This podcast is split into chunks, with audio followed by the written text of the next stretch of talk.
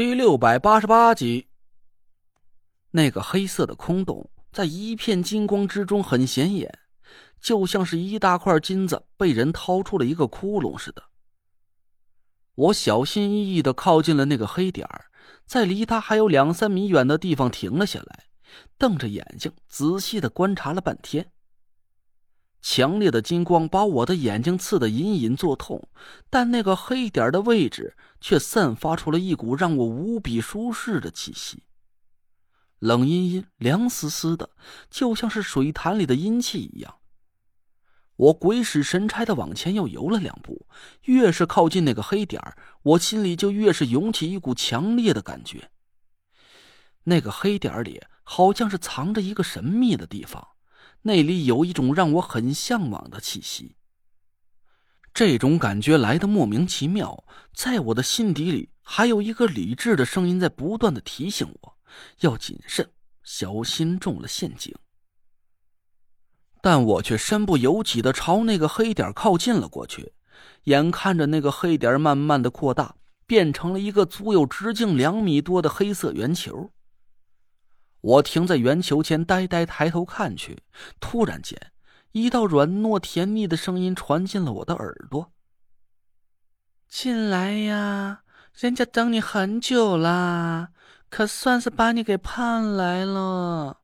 快点，你再不进来，人家可就要关门了哟。”我愣了一下，突然心底一荡，嘴角不自觉的翘了起来。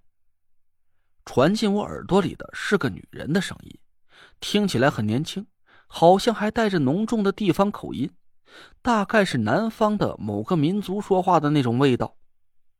虽然我敢确定，我从来没听过那个女人的声音，更没见过她，但那道声音刚一传进我的耳朵，我心底里突然就冒出了一个无比荒唐的念头。在那一刻，我的意识越来越模糊。但那个强烈的念头却越来越清晰的占据了我的思想。我潜到水底来探查的目的，并不是寻找什么地下温泉的入口，而是来和那个女人相会的。我认识那个女人，而且和她很熟悉，她就是我生命里最重要的人。只要我钻进那个黑洞里去，马上就可以把她拥在怀里，一辈子也不分开了。我的笑容慢慢扩大，突然，一股冰冷的水咕咚一声灌进我的嗓子眼里，刺骨的冷意让我一瞬间恢复了一丝理智。我心里猛然一惊，下意识的滑动着手脚就要离开那个黑洞。可就在这个时候，快来，快点嘛！好哥哥，人家等你这么久，你怎么到了家门口还不进来呢？你不喜欢人家了么？来呀，快来呀！那道声音不停的回响在我的脑海里，我刚恢复了一点的理智，马上就被那道声音给淹没了。我呆呆的松开了灌注在手脚上的力气，骨头都随着那道声音变得酥成了渣。我敢发誓，我从来就没听到过这么美妙的声音。什么黄鹂婉转，什么天籁之音，一切文字都不可能描述得出那道声音里蕴含的无尽的魅力。就像是一道山涧清泉，散发着干裂的甜美，浸泡了我的身体。我只感觉自己的每一丝头发，每一寸皮肤，都被这道甘糯的嗓音柔和的包围了起来。那道声音有一种神奇的魔力，轻柔的拉扯着我每一根神经，让我的身体不由自主的朝他走去。可就在我马上要靠近他的那一刹那，又有一只白玉凝脂般的纤纤玉手轻轻把我推开，一道银铃似的笑声在我脑海里四下响起，勾人心魄，风情万种。我心痒难搔，丹田里一片灼热，满脑子就只有一个念头：我一定要亲眼看看那道声音的主人，他到底会是谁。我这就来，这就来。我喃喃自语着，几个水泡发出一阵沉闷的响声，从我的嘴里冒向了头顶。就在水流带着寒意灌进我嘴里的时候，突然我丹田一动，一道纯黑色的光芒，像是一把锋利的刀刃，猛然划过了我的身体。这道突如其来的疼痛让我脑海里猛然一阵清明，纯黑色的凤鸟似乎是瞬间清醒了过来。它全身的羽毛一根根的炸开，眼神突然变得凌厉狰狞。死死的盯着我脑海里的那道声音，张开巨口，昂起了头。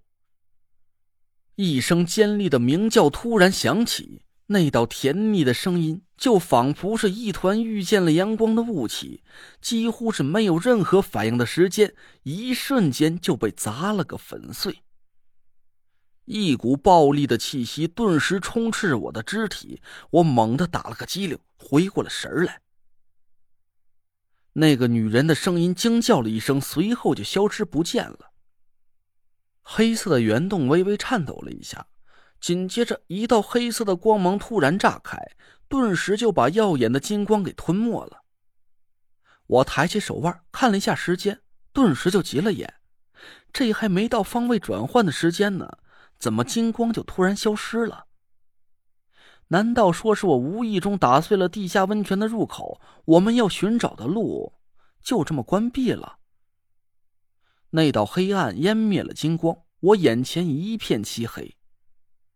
借着腕表上暗弱的光芒，我似乎看见眼前不远处隐隐出现了一个很大的漩涡，水流好像也被漩涡吸了进去，一股巨大的力量在我面前旋转个不停。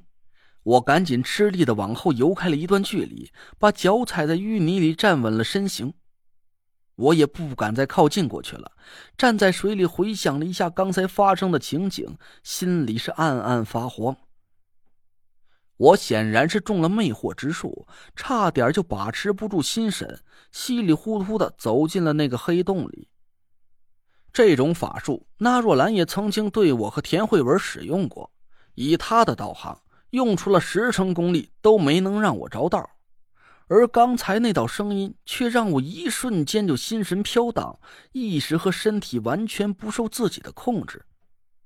显而易见，拥有这种道行的人一定是个天尊级别的顶级高手。